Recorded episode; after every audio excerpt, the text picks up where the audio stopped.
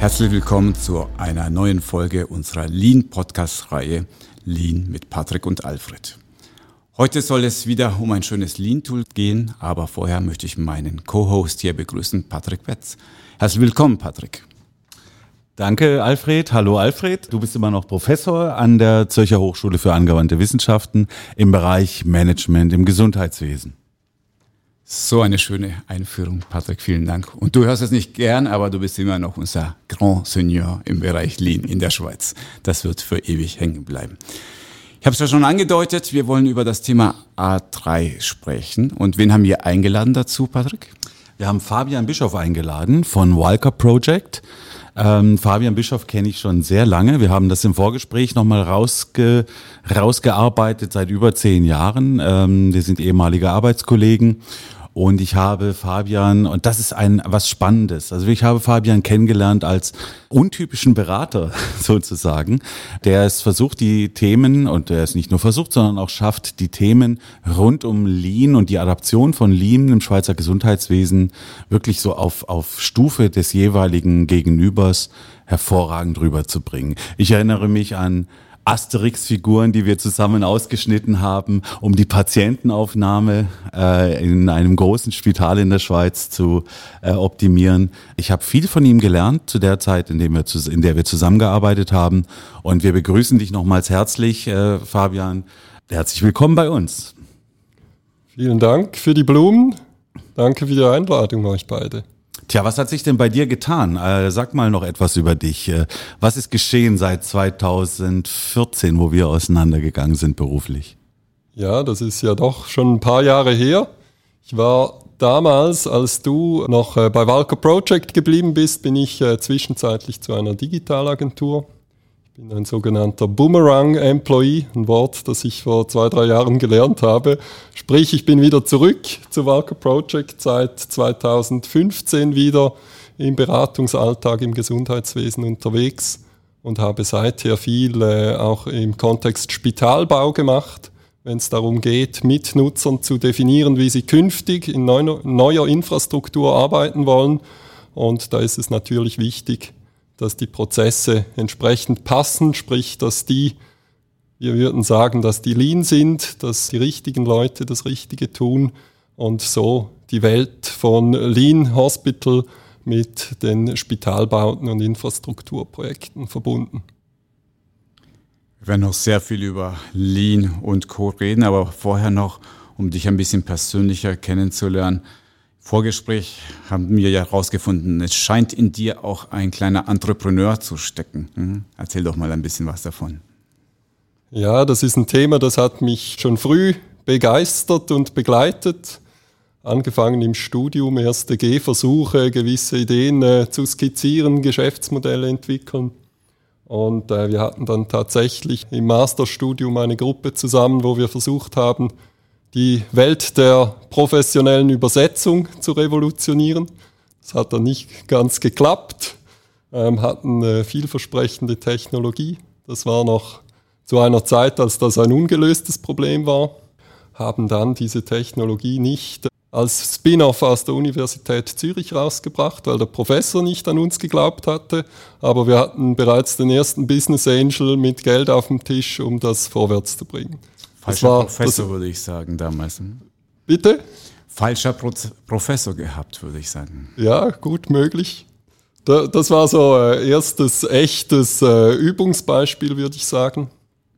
Später habe ich da meiner damaligen Frau geholfen, äh, ein Fotostudio aufzubauen. Das hatte dann zeitweise zehn Leute, zwei Standorte und äh, ich würde sagen, war für ein Fotostudio gut gemanagtes Unternehmen vergleichsweise. Und aktuell bin ich noch engagiert in einem Startup aus der EPFL, wo es darum geht, eine Robotikentwicklung, ein Exoskeleton mit einer digitalen Plattform zu paaren und Rehabilitation zu den Leuten nach Hause zu bringen. Hört sich sehr spannend an. Vielleicht müssen wir dich in einem Jahr oder so einladen, dann erzählst du gerne mehr davon. Bevor wir aber tief in die Materie einsteigen, auch nochmal zu deiner Vorgeschichte, Lean. Wann hattest du zum ersten Mal Berührungspunkte mit dem Thema?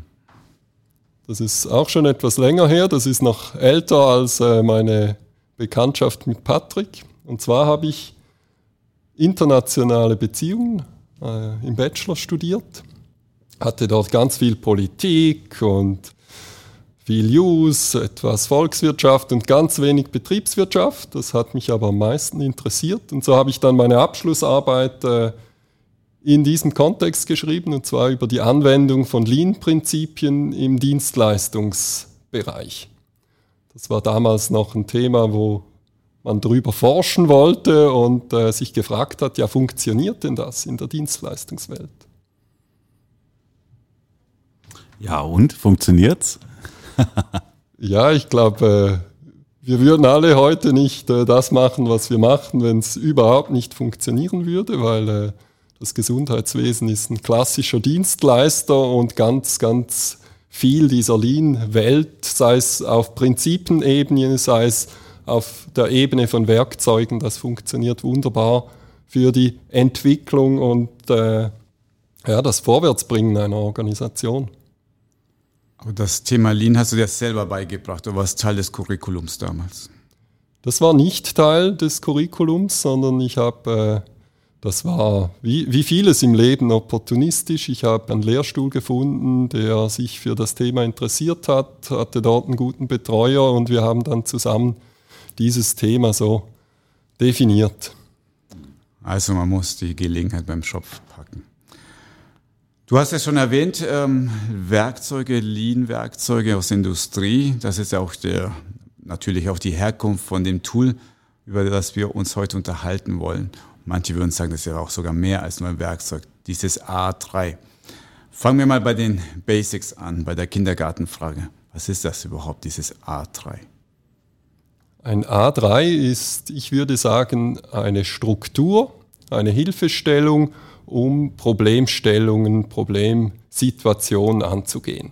Es hat äh, einen Teil der Analyse drin, es hat einen Teil der Planung drin, es hat einen Teil der Überprüfung drin und ein Teil drin, wo es dann darum geht, dass diese Dinge, die man entwickelt hat, auch nachhaltig gesichert bleiben. Also ich würde sagen, ganz grob, ein Problemlösetool und ein Strukturansatz, um Themen anzugehen. Nun ist der einzige Nachteil eines Podcasts, dass wir nicht gleichzeitig ein A3 an die Wand werfen können. Wir fangen also mal ganz bei den Basics an. Erklär uns mal, woher der Begriff kommt und wie, das, wie so ein A3 aufgebaut ist. Kommt es aus diesem Papierformat?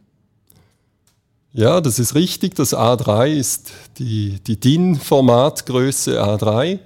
Und das war auch bei Toyota gab es externe, die Inputs gebracht hatten. Das war ein rumänisch-amerikanischer Wirtschaftsingenieur, der Herr Juran, ich weiß nicht, ob ich den Namen äh, korrekt ausspreche, und der hat den äh, Herrn Toyota und seine, seine äh, Geschäftsleitung beraten und hat gesagt, wenn ihr Probleme angeht, dann müsst ihr es doch schaffen, das auf einer Seite zu visualisieren und darzustellen. Erst dann ist es genug einfach dargestellt und hinreichend verständlich, um das in vernünftiger Zeit zu erfassen. Und Toyota hat dann das Format des A3 gewählt. Also sie haben den Begriff insofern geprägt, als dass sie sich dann für dieses DIN-Format A3 entschieden haben.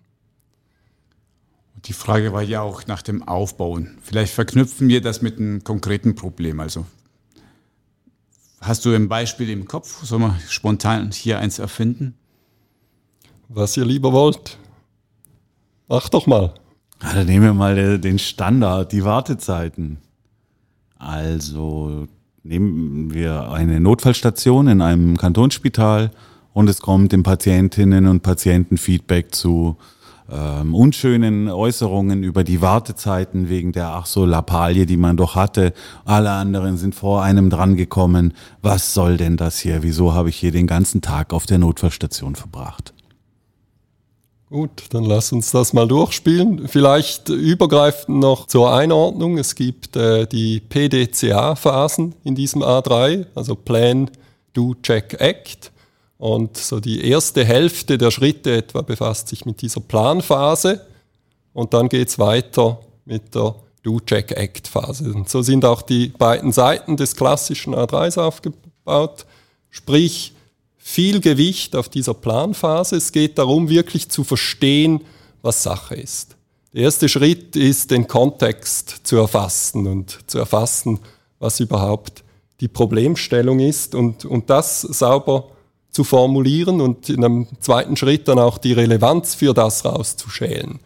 Und idealerweise haben wir mit diesen beiden Schritten eine gut beschriebene Problemstellung oder mindestens das, was wir glauben, dass die Problemstellung ist. Und wichtig ist, dass wir nicht anekdotisch vorgehen und sagen, ja, ich habe gehört das, sondern dass wir nach Möglichkeit auch Fakten dazulegen. Und das, das forciert das A3, dass man datenbasiert und nicht anekdotenbasiert vorgeht.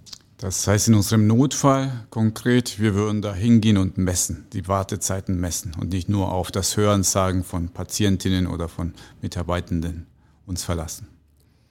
In unserem Beispiel des Notfalls stellt sich die Frage, haben wir Daten dazu oder gehen wir vor Ort messen? Äh, idealerweise machen wir beides. Wir gehen vor Ort, schauen uns das an, versuchen aber auch aus äh, den Systemen, wenn es denn Daten gibt, dazu diese zu extrahieren und einen längeren Zeitraum anzuschauen, weil wir wollen ja nicht einfach Stichprobe Tag X, sondern idealerweise haben wir auch einen etwas längeren Zeitraum.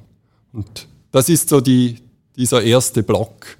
Und in einem zweiten Schritt wollen wir definieren, wie soll es denn werden.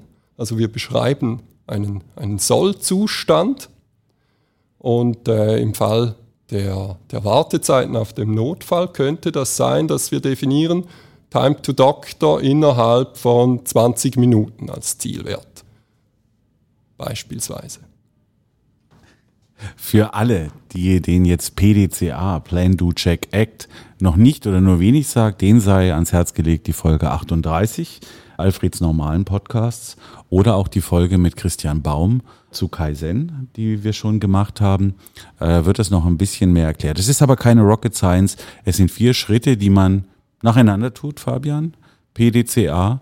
Und die linke Seite unseres A3-Blattes beschäftigt sich mit P und D.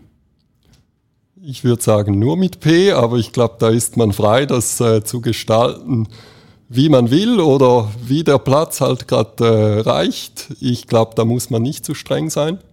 Um das P noch abzuschließen, gibt es noch einen vierten Schritt, den ich, den ich gerne erwähnen würde. Und das kennen wir alle von ganz äh, einfachen Problemlösungsschritten. Ich sage ja, wie, wie ist es denn heute?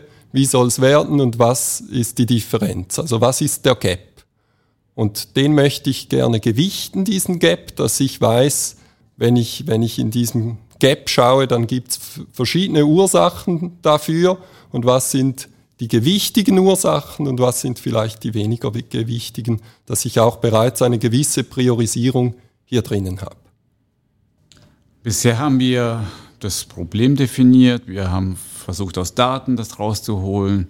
Wir haben eine Zielvision kreiert. Wo kommt die überhaupt her? Also dieses, die sollen Time to Doctor nur noch 20 Minuten. In der Praxis, wie wird das festgestellt? Sagt man, ach, 10 Prozent gehen immer oder steckt da ein bisschen mehr dahinter? Ja, ich glaube, das hängt äh, an vielen Faktoren. Die erste Frage ist ja, wie ist es denn heute? Haben wir heute im Schnitt eine Stunde? dann äh, ist 20 Minuten sehr radikal und bedingt einen Systemwandel ein Stück weit. Oder haben wir heute 22 Minuten und wir wollen diese 10% rausholen.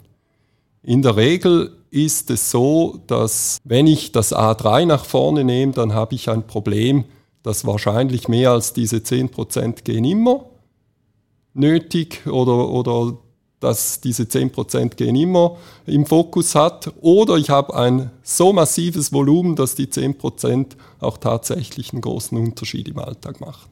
Und das ist im fragmentierten Spitalumfeld eher weniger häufig der Fall, als dass man sagt, hier haben wir ein gravierendes Problem und das wollen wir angehen.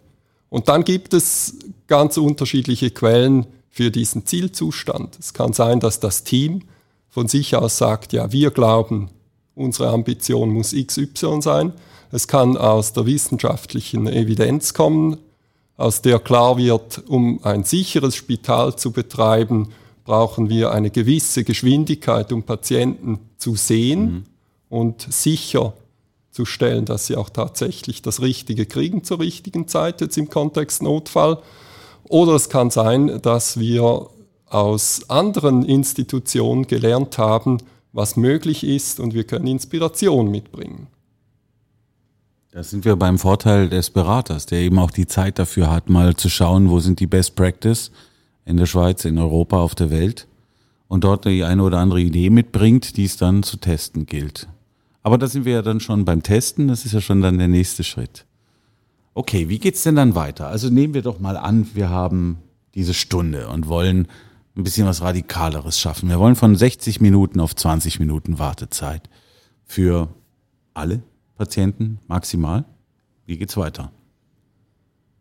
Sprich, wir, wir haben uns angeschaut, was sind die Ursachen für diese Stunde. Richtig, mhm. wir haben diese priorisiert und dann geht es in den Teil, in dem wir anfangen, Gegenmaßnahmen zu definieren. Wir wissen, unser Treiber für diese stündige Wartezeit ist, dass beispielsweise das ärztliche Personal hinten im Notfall immer so in der Arbeit verschwindet bzw. versinkt zu gewissen Stoßzeiten, da ist es nicht realistisch, dass wir das auf 20 Minuten kriegen. Sprich, wir müssen uns vielleicht überlegen, wie spielen wir jemanden frei, der vorne gebraucht wird, wenn wir diese Zeit erreichen wollen, als Beispiel. Und vielleicht gibt es andere Gründe. Auf jeden Fall gehen wir auf die zentralen Ursachen ein und versuchen mit Priorität für diese Ursachen Gegenmaßnahmen zu definieren. Sprich, wir versuchen nicht jedes Mikrothema zu lösen, sondern wir versuchen für die größten Themen Maßnahmen zu definieren. Maßnahmen bedeutet, die Aktion ist klar, was wir erledigen und ausprobieren wollen. Vielleicht ist es ja ein Test, ein Versuch, ein Experiment, wie man es auch immer nennen will. Wir definieren, wer dafür verantwortlich ist, bis wann das erledigt wird. Das ist der nächste Block, der ich sage mal, der Do-Block im äh, PDCA-Zyklus. Und dann erst kommen wir in den C, in den Check-Teil, in welchem wir definieren, ja, wie überprüfen wir jetzt, ob das auch eingetreten ist, was wir uns erwünschen oder was wir vorhersagen mit gewissen Maßnahmen. Und das hängt natürlich ab jetzt von, von der Maßnahme, wie wir diese überprüfen können. Wenn wir von Wartezeiten sprechen, dann ist das vergleichsweise einfach. Wir können wiederum messen, wie die Wartezeiten sich verändert haben. Time to Doctor in diesem Beispiel. Okay, habe ich verstanden. Das heißt, dieses Wort do ist, ähm, könnte auch missinterpretiert werden und nach einer dauerhaften Umsetzung klingen. Eigentlich ist es ein Testen, oder? Also PTCA. Es werden erstmal die, die Erstmaßnahmen, die man sich so äh, ausgedacht hat und äh, wo auch die Evidenz dazu beigetragen hat, erstmal temporär umgesetzt. Es geht nicht gleich um eine dauerhafte Festigung oder ein dauerhaftes anderes Arbeiten, sondern erstmal wird getestet. Bringt's was, bringt's nichts? Und da ist dann der C, das C, der Check, ähm, the place to be, der Moment der Wahrheit, ob's was gebracht hat, oder? Finde ich schön gesagt. Bin mir nicht sicher, ob das wirklich im Sinne des Erfinders ist, aus dem Qualitätsmanagement, wo man sehr schnell das Gefühl hat, äh, es ist dann wirklich so und wir machen das so, aber ich finde das super. Äh, ich bewege mich viel auch im Design Thinking Umfeld und da ist das genau die Maxime. Relativ schnell einen Test zu fahren, ein Experiment zu machen, daraus zu lernen, das Experiment allenfalls nochmals anpassen und erst wenn wir wissen, es löst wirklich das Problem, dann das auch festigen und in eine permanente Umsetzung überführen wenn wir in dieser Testphase sind, wo wir aus Experimenten lernen wollen. Also ich kenne das von einigen Art3s, die auch einladen zu schreiben, was wir bisher gemacht haben und was nicht funktioniert hat. Jetzt kommst du auch mit Design Thinking Hintergrund, wo du sagen, ich würde gar nicht so sehr in die Vergangenheit gucken, sondern wieder auf der grünen Wiese anfangen. Und wo du sagen, nein, das sind schon wertvolle Erfahrungen, die eine Organisation besteht. Lasst uns auf jeden Fall auch mal groß auflisten, was wir alles versucht haben und mit welchem Erfolg. Ich finde das durchaus sinnvoll von vergangenem Lernen und nicht so tun, als hätte man gar nichts gemacht vorher. Ich glaube, man muss dann kritisch prüfen, dass man nicht jede Maßnahme gleich abschießt, wenn man sagt, ja, haben wir schon probiert und funktioniert sowieso nicht, sondern dass man dort reflektiert, wieso hat es nicht funktioniert und dass man dort ehrlich ist. Also, dass es nicht ein Neinsager-Argument ist, dass man zu weit in die Vergangenheit blickt, was alles schon nicht geklappt hat. Aber wenn man das mit dem lernenden Mindset macht, dann finde ich das sehr sinnvoll. Was wären das für Maßnahmen hier? Bleiben wir bei dem Beispiel. Wie kann man tatsächlich Wartezeiten reduzieren, damit es nicht nur so ein rein hypothetisches Problem hier bleibt? Ich muss gleich lachen, weil das war Patricks äh, mitunter ein Thema, das Patrick vorangetrieben hat, äh, mit dem Notfallflusskonzept, wenn man äh, ärztliche Kompetenz früh im Prozess zum Patienten bringt. Und äh, das wäre eine mögliche Maßnahme, um diese Time to Doctor zu reduzieren für Patienten, die in der Notfallstation landen.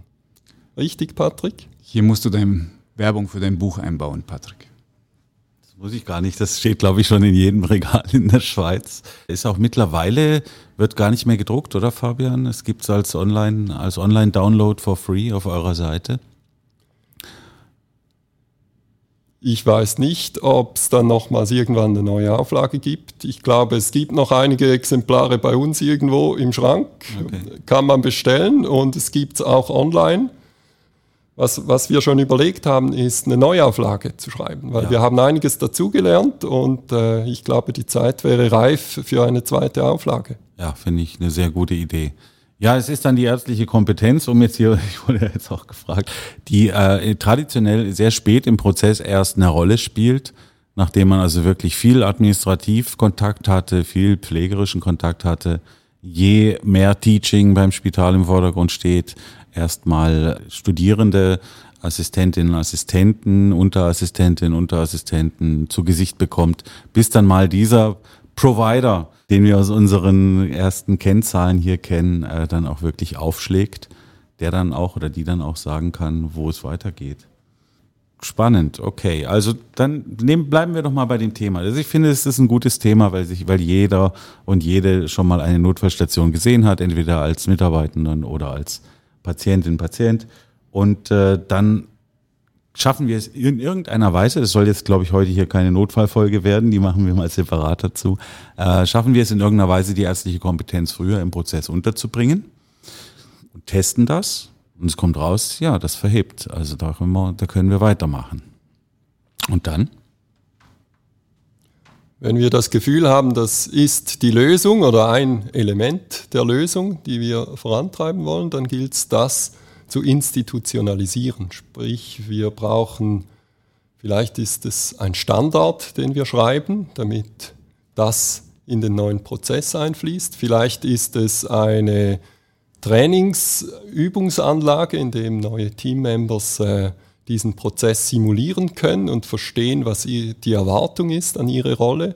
Vielleicht drehen wir ein Video dazu, um das zu erklären. Ich glaube, hier sind dann die die Möglichkeiten relativ weit, wie man es schafft, um einen neuen Prozess dann wirklich äh, zu institutionalisieren und hängt ein bisschen von ab, ob es einfach eine Beschreibung braucht und jedem ist klar, was die Erwartung ist, oder ob es etwas Neuartiges ist, das noch etwas dazu braucht. Bisher haben wir diesen Prozess schön sauber, wie im Lehrbuch drin steht, PDCA, haben wir jetzt verfolgt. Aber ich glaube, was noch nicht gut rausgekommen ist, das A3, das, ist das wirklich ein Stück Papier? Also ist es etwas, das ich haptisch anfassen kann? Aus meiner Sicht ist es etwas, das durchaus auf einem Stück Papier landen sollte, und zwar für Kommunikationszwecke, dass man sieht, schau, hier haben wir auf einer Seite das runtergebrochen, die wichtigsten Punkte zusammengefasst. Häufig gibt es im Hintergrund weitere Inhalte, sei es die Datenanalyse, sei es ganz viele Themen, die man sich angeschaut hat, die es dann nicht auf dieses finale A3 geschafft hat.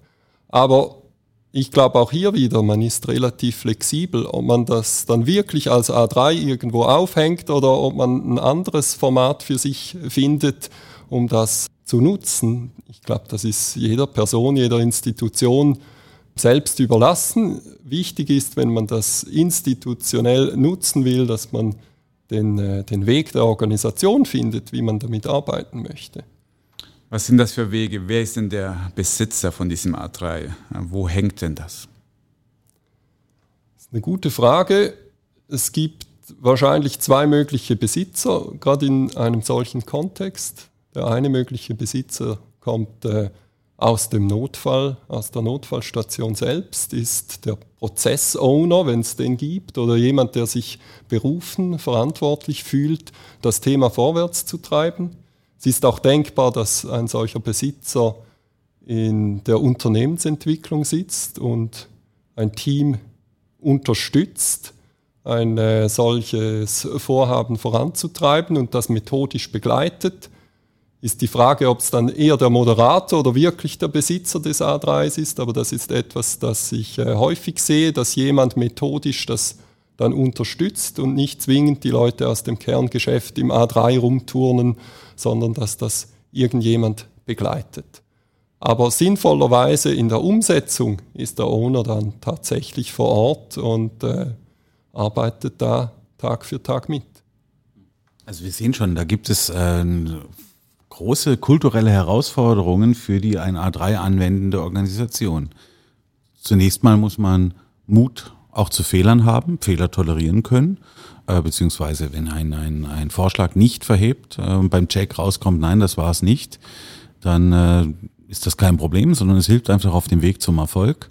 Das zweite ist, wenn die Umsetzung, ja. Also schreiben wir einfach einen neuen Standard und packen wir diesen Standard in unser integriertes Managementsystem, in unser Klinikmanagementsystem und dann soll gefälligst so gearbeitet werden. Oder schaffen wir andere Wege, das auch wirklich dauerhaft zu verankern. Also du hast das Beispiel Video gezeigt, also ein Standardvideo, wie es laufen sollte, ist eine ganz andere Herangehensweise, sowas auch dauerhaft in Unternehmen zu verankern. Womit habt ihr denn da die besten Erfahrungen gemacht? Einerseits die Kultur aufzubrechen, so denn notwendig, diesen Veränderungsspirit zu platzieren und dann auch wirklich diese Dauerhaftigkeit sicherzustellen. Ist ja gerade auch ein Thema bei Beratern, die irgendwann auch mal wieder raus sind. Wie stellt ihr sicher, dass es dann auch dabei bleibt? Aus unserer Erfahrung sind es insbesondere bei, bei etwas größeren Veränderungen ist die Erlebbarkeit, wenn wir in, auf dem Level von Prozessen unterwegs sind, ist diese Erlebbarkeit ganz wichtig.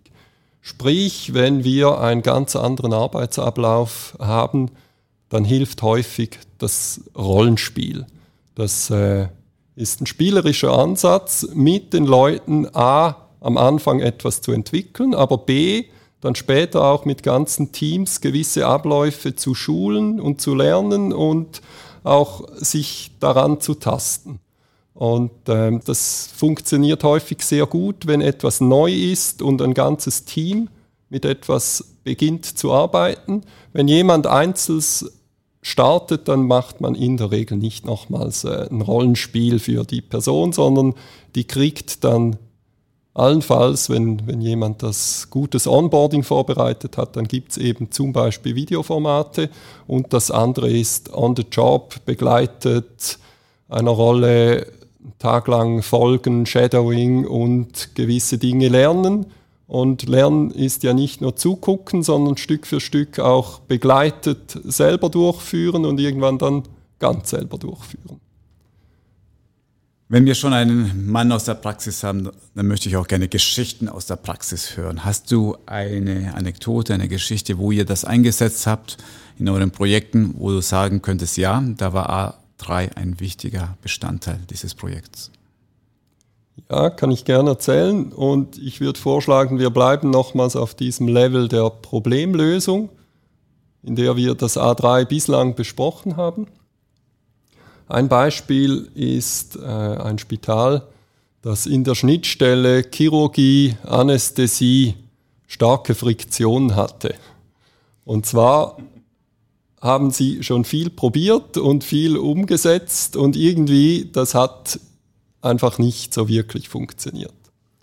Und wurde dann äh, angefragt, ob ich diesen Prozess äh, moderieren kann zwischen diesen zwei Teams. Und ich habe es eingangs ja schon erklärt, eingangs erklärt, es beschäftigt sich relativ intensiv mit dieser Ausgangslage und dieser Planungsphase. Sprich, die, ich würde mal sagen, die erste Hälfte dieses A3s beschäftigt sich mit der Situation. Und diese Teams, die hatten natürlich einerseits kulturelle Schwierigkeiten und andererseits hatten sie das, das Thema des gegenseitigen Blamings, wieso, dass man jetzt zum Beispiel nicht um 8 Uhr mit dem ersten Schnitt beginnen kann. Der Anästhesie wurde vorgeworfen, dass sie äh, überakademisch an das Thema rangehen und bei jedem Patienten äh, das Nonplusultra Goldstandard äh, Anästhesieverfahren machen würden und das viel pragmatischer auch möglich wäre. Und der Chirurgie wurde beispielsweise vorgeworfen, dass sie dann nicht zur Zeit dann da wären, wenn die Anästhesie parat ist und so weiter. Also ein, ein klassischer Konflikt zwischen zwei Abteilungen. Und wir haben entsprechend eine Auslegeordnung gemacht. Wir haben uns das angeschaut. Wir hatten relativ schwach wirklich Daten zur Verfügung, um das über eine längere Zeit wirklich äh, auch auszulegen. Also Kontext ist Veterinärspital, das äh, noch anzumerken und nicht Humanspital. Und äh, dann ging es darum, mit diesen Teams zu definieren, was denn der Sollzustand sein soll, wie sie es denn gerne hätten. Und das, glaube ich, war ein sehr wichtiger Schritt, dass das ein gemeinsamer war. Zu definieren, wie es denn wirklich sein soll aus einer Perspektive von beiden Einheiten. Und das war eine gewisse gegenseitige Annäherung, man konnte sich auf gewisse Zeiten einigen, und man hat aber bereits in diesem Prozess dann wieder mit gewissen Abstrichen und Ausnahmen einen Sollzustand definiert. Aber ich würde sagen, eine gemeinsame Annäherung in, in diesem Block, in dem es darum ging, den Sollzustand zu beschreiben, wurde zum Beispiel klar definiert, um welche Zeit die Operation parat sein soll. Es wurde klar definiert, welche Patienten man für den ersten Block, den ersten Slot vorsehen möchte, damit das auch möglich ist, damit man möglichst wenig auch anästhesielastig in eine Schieflage gerät und dann die Chance, dass man nicht rechtzeitig parat ist, äh, geringer wird und so weiter. Und äh, in der Ursachenanalyse haben wir uns nochmals die, die Themen aus, aus der Ist-Analyse priorisiert, hervorgehoben und etwas sortiert, was, was die größten Blöcke sind. Und ein großer Block ist sicherlich das rechtzeitige Erscheinen, also ein reines Disziplinthema, aber nicht nur Disziplin, sondern gibt diverse Verpflichtungen, äh, die im Tageskalender wahrscheinlich am falschen Ort liegen, aus äh, Sicht eines Chirurgen zum Beispiel. Und äh, in der Maßnahmenanalyse haben wir einerseits versucht, verpflichtend zu regeln, wie es denn wie der, der OP-Plan sein soll in Zukunft. Das ist dann noch relativ schnell gemacht. Das spiegelt analog den äh, Sollzustand. Und spannend ist, wenn man dann den Tages- oder Wochenkalender zum Beispiel der Chirurgen anpacken kann und auch gucken, welche Rapporte liegen wo, welche Dinge halten jemanden davon ab, auch tatsächlich pünktlich zu erscheinen. Ein anderes Beispiel in der Gegenmaßnahme, die Priorisierung, welcher Patient kommt zu welchem Zeitpunkt im Tag für den Folgetag auch auf, auf den Plan etc. Also das ein kleiner Auszug der Gegenmaßnahmen. Und bei diesem Projekt, super spannend, dass es nicht das klassische Spital ist, sondern Veterinärspital. Merken, eigene Folge dazu machen. Wie hat euch dieses Blatt Papier tatsächlich geholfen? War es nur die Denkmethode im Hintergrund in deinem Kopf war oder hast du tatsächlich ein Blatt gehabt oder ein, zumindest ein Excel, wo du die Felder nach und nach ausgefüllt hast zusammen mit den Auftraggebern? Es war ein Flipchart, also etwas größer als ein A3 in diesem Fall. Und wir haben versucht, in mehreren Iterationen das Stück für Stück zu füllen, dieses A3. Und äh, in dem ersten Schritt haben wir uns äh, rein auf diese ersten vier Schritte fokussiert und äh, diesen Plan erstellt in dem Sinne. Und erst später ging es dann um das Do-Act-Check. Ah, Was Andersrum, äh? du Jack Act. Was ich da raushöre, ihr habt geschummelt. Es war nicht A3, es war ein großes Flipchart, aber das soll okay sein. Ich hatte damals den Eindruck, als ich zum, in einem Vortrag so über A3 gesprochen habe, da kam jemand und hat gesagt, ach, das ist ja so low-tech. Ja? Das ist jetzt ein Stück Papier und da macht ihr mal äh, eure Felder, die ihr ausfüllt, ist das alles, was du da hast. Kennst du das aus der Praxis, dass Leute sagen, das haben ja die hochbezahlten Berater hier und die bringen mir ein Stückchen Papier? Wir werden eigentlich nie für ein Tool engagiert, weil wenn jemand ein Tool einsetzen möchte und glaubt, dass das Tool ist der Weg zum Erfolg, dann wird er uns gar nicht erst engagieren. Entsprechend, nein, dieses Feedback hatte ich noch nie. Wir arbeiten ganz viel mit Papier in der Interaktion. Wir glauben, äh, in der Kommunikation, Interaktion eignen sich ein Flipchart, ein paar Post-its etc. oder vielleicht auch etwas haptischeres, um, um etwas wirklich zu kreieren, eignet sich viel besser als das Tool. In der Covid-Zeit mussten wir ausweichen auf Online-Tools für solche Workshops etc. Aber es ist, auch wenn es ein guter Ersatz ist, gewisse Tools einzusetzen, es ist nicht das Gleiche. Und in diesem Bereich glaube ich an Low-Tech. Bisher haben wir das A3 benutzt, um Probleme zu lösen, als Problemlösungstool. Aber es gibt auch ein anderes, ähm, ein anderes Anwendungsgebiet, wenn wir A3s nutzen, um Strategie zu kaskadieren. Sprich, jemand überlegt sich, wohin geht die Reise und schreibt das auch auf ein A3 und dann wird es nach unten von Direktorin runter bis in die einzelnen Abteilungen, was das konkret bedeutet, runter kaskadiert mit Hilfe von A3. Kannst du uns zu diesem Einsatzgebiet auch etwas erzählen? Ja, das kann ich gerne machen. Ist aus meiner Sicht in der Schweiz sehr wenig verbreitet, dass man das A3 wirklich auf strategischer Ebene nutzt und dann über alle Hierarchiestufen runter buchstabiert. Das habe ich in den USA schon äh, bei zwei, drei Institutionen gesehen. Ich finde das sehr eindrücklich, diese Durchgängigkeit von strategischen Zielen. Und das Interessante dabei finde ich, diese strategischen Ziele sind aus unserer Sicht meist sehr operationell und diese dann wirklich runterbrechen bis wiederum in den Notfall oder auf die Bettenstation oder in den OP. Das kann sein die Patientenzufriedenheit. Die möchte man gerne aggregiert, ist die vielleicht bei 7,7 Punkten und man hätte die gerne auf 9 Punkten als Beispiel und gibt dann das als eine strategische Zielgröße vor.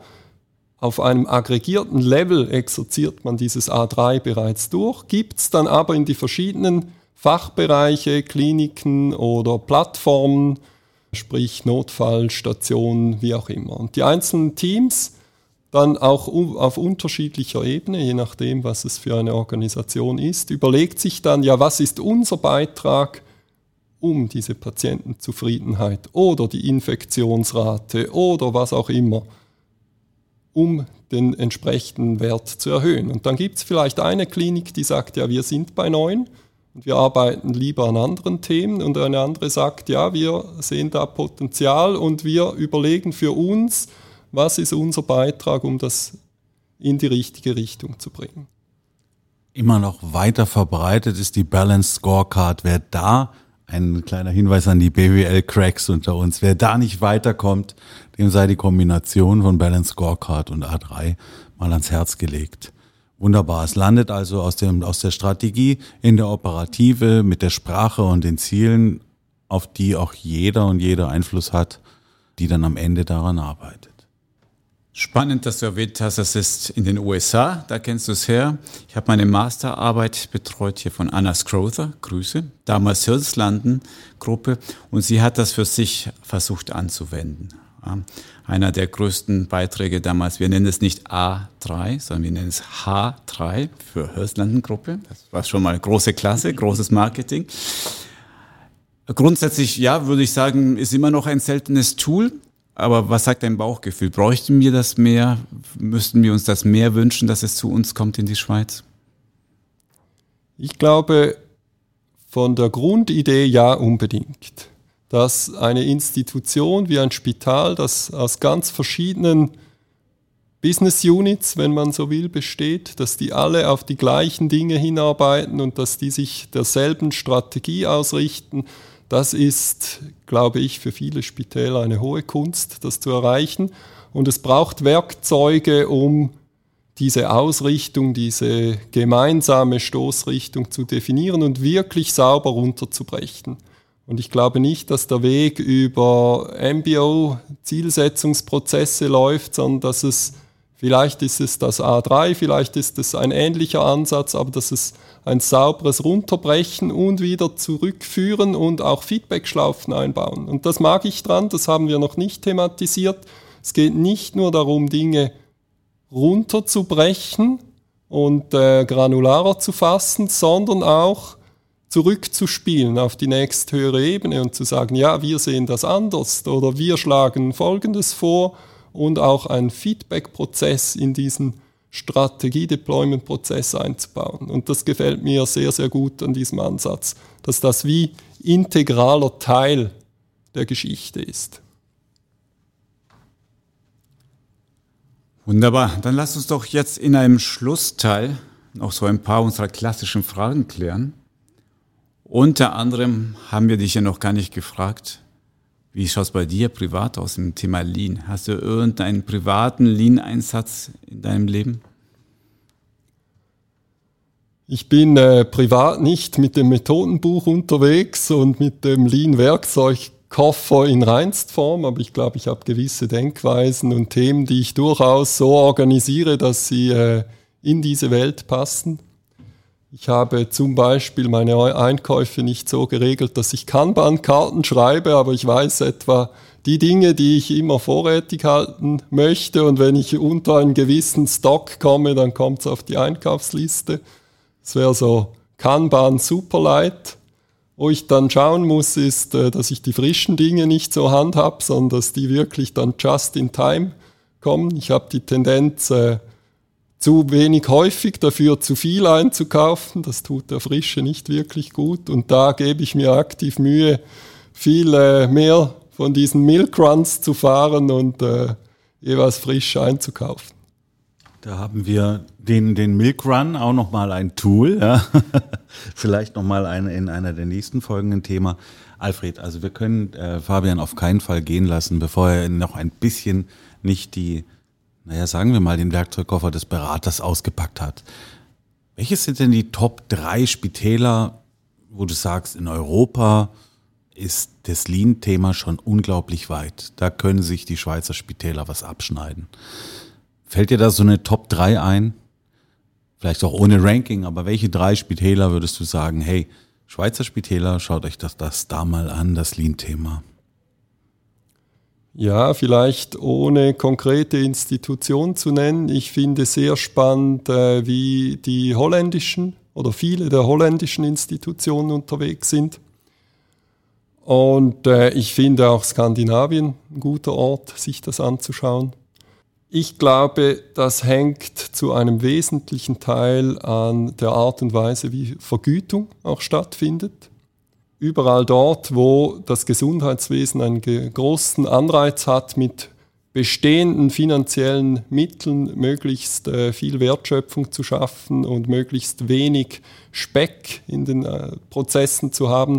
Dort werden sie auch äh, definiert oder getrieben durch das Anreizsystem etwas schlanker. Nachteilig, man hat Pandemiesituation, dann ist auch wenig Speck da für ein solches System. Mhm. Aber ich glaube, es ist recht stark systembedingt und äh, entsprechend äh, bereits auf Länderebene gibt es große Unterschiede. Mhm. Also die Niederlande und Skandinavien wären einen Blick wert. Auf jeden Fall. Okay, alles klar. Sag mal, Fabian, hast du noch eine Buchempfehlung, eine Vlog-Empfehlung, eine Blog-Empfehlung, was sich der, der oder die Lean-Begeisterte mal zu Gemüte führen könnte? Welche Literatur schlägst du denn noch vor, um sich weiter mit der Thematik, die wir heute besprochen haben, oder generell mit dem Lean-Thema eindringlicher zu beschäftigen, außer mit den großen klassischen Werken? Außer mit Womack Jones Das kann ich übrigens genau. empfehlen. Das waren meine Einstiegsklassiker. Aber was ich kürzlich gelesen habe, ist ein super Buch, das nicht im engeren Sinne Lean ist, aber ich glaube sehr gut zur Philosophie passt. Und das ist von Simon Sinek, den, den wir alle kennen von seinem Video mit den Kreisen. Das Buch Das unendliche Spiel oder The Infinite Game, mhm. in dem er sehr eindrücklich aufzeigt, dass es nicht darum geht, kurzfristig äh, den Gewinner zu sein im Vergleich zur Konkurrenz, sondern dass es darum geht, ein Unternehmen langfristig auszurichten. Es gibt keinen Schiedsrichter wie beim Fußball, der irgendwann abpfeift und dann wird der Punktestand gemessen, sondern es geht um kontinuierliche Weiterentwicklung, Verbesserung. Man muss langfristig Wert schaffen, man muss langfristig vernünftig mit seinen Mitarbeitern umgehen und so weiter, weil das Spiel geht immer weiter. Es, es gibt nie ein Schlusspunkt Ende des Quartals etc. Und ich finde, das passt eindrücklich auch zur Lean-Philosophie mit dem Respekt für die Mitarbeitenden, mit der Langfristigkeit, mit dem Fokus auf Wertschöpfung. Und das ist etwas Dynamisches, dieser Fokus auf Wertschöpfung, weil die Bedürfnisse verändern sich. Ein Infinite Game. Es bleibt ein Game, das Spaß macht, aber es hört nicht auf. Es ist Infinite. Das Nachfolgewerk von Start with Why von Simon Sinek Super Buch, super, danke für die Empfehlung. So, wir haben gerade auf unseren Ablaufplan geguckt und da steht ein wunderbares Wort, Candy, Lean Healthcare 2025, Schweiz. Sag mal, Fabian, wo geht die Reise hin? Wie sieht denn die Lean Hospital, die Lean Spitalwelt in der Schweiz in vier Jahren aus? Ja, vier Jahre ist ja nicht eine lange Zeit, wenn man von Lean spricht. Sprich, äh, wir werden einen Schritt weiter sein. Die Frage ist, wie stark. Das Thema, das Lean meiner Auffassung einen ordentlichen Auftrieb verschaffen könnte, ist das Thema Digitalisierung. Und zwar wissen wir, wir haben jetzt ganz viel gebaut, ganz viele Investitionssummen sind in, in Backsteine und in, in Mörtel geflossen in den letzten 10, 20 Jahren im Gesundheitswesen und wir investieren tendenziell etwas knapp in die Digitalisierung. Ich glaube, bis 2025 haben wir hier einen wesentlichen Shift gemacht hin zu Investitionen in die Digitalisierung. Und wir wissen, wenn wir Prozesse, die nicht ideal sind, digitalisieren wollen, das macht wenig glücklich. Sprich, wenn wir gut organisierte, schlanke Prozesse haben, wenn unser Betriebssystem auf einer Prozessbasis gut funktioniert, dann gelingt auch die Digitalisierung on top von dem. Und insofern glaube ich, dass die Digitalisierung Lean Management Auftrieb verleihen wird. Das würde mein Herz erwärmen. Digital Health und Lean brüderlich vereint. Fabian, wenn man dich kontaktieren will, wie erreicht man denn dich am besten? Sehr gerne. Ich bin äh, auf LinkedIn zu finden. Man findet mich auf der Homepage von Valco Project mit Kontaktinformationen oder über die Show Notes vielleicht von diesem Podcast kann man gerne auch Kontaktinfos verlinken. Bin offen für Kontaktaufnahme. Freue mich über Anregungen, Feedback. Das kommt auf jeden Fall in die Show Notes, deine Kontaktangaben und wir werden natürlich auch den Artikel von unserem LHT Bock, Lean Healthcare Transformation Body of Knowledge, wo wir das Thema A3 thematisiert haben. Ist vielleicht auch schön, dort eine Vorlage zu sehen, zu sehen, wie schaut so ein A3, was sind all die Felder da drin. Das kann man dann nachlesen. Ist ja auch damals zusammen mit deiner Firma entstanden. Von dem her schließt das den Kreis ganz gut ab. Lieber Fabian, herzlichen Dank, dass du heute hier unser Gast warst. Danke euch. Und Patrick, natürlich auch ein Dank an dir für die Co-Moderation.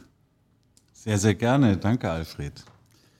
Wir haben es wieder geschafft. Das war eine Folge Lean mit Patrick und Alfred in der Podcast-Reihe Marktplatz Gesundheitswesen. Auch wir freuen uns über Feedback. Info at gesundheitswesen.org. Vielen Dank für das Zuhören und bis zum nächsten Mal.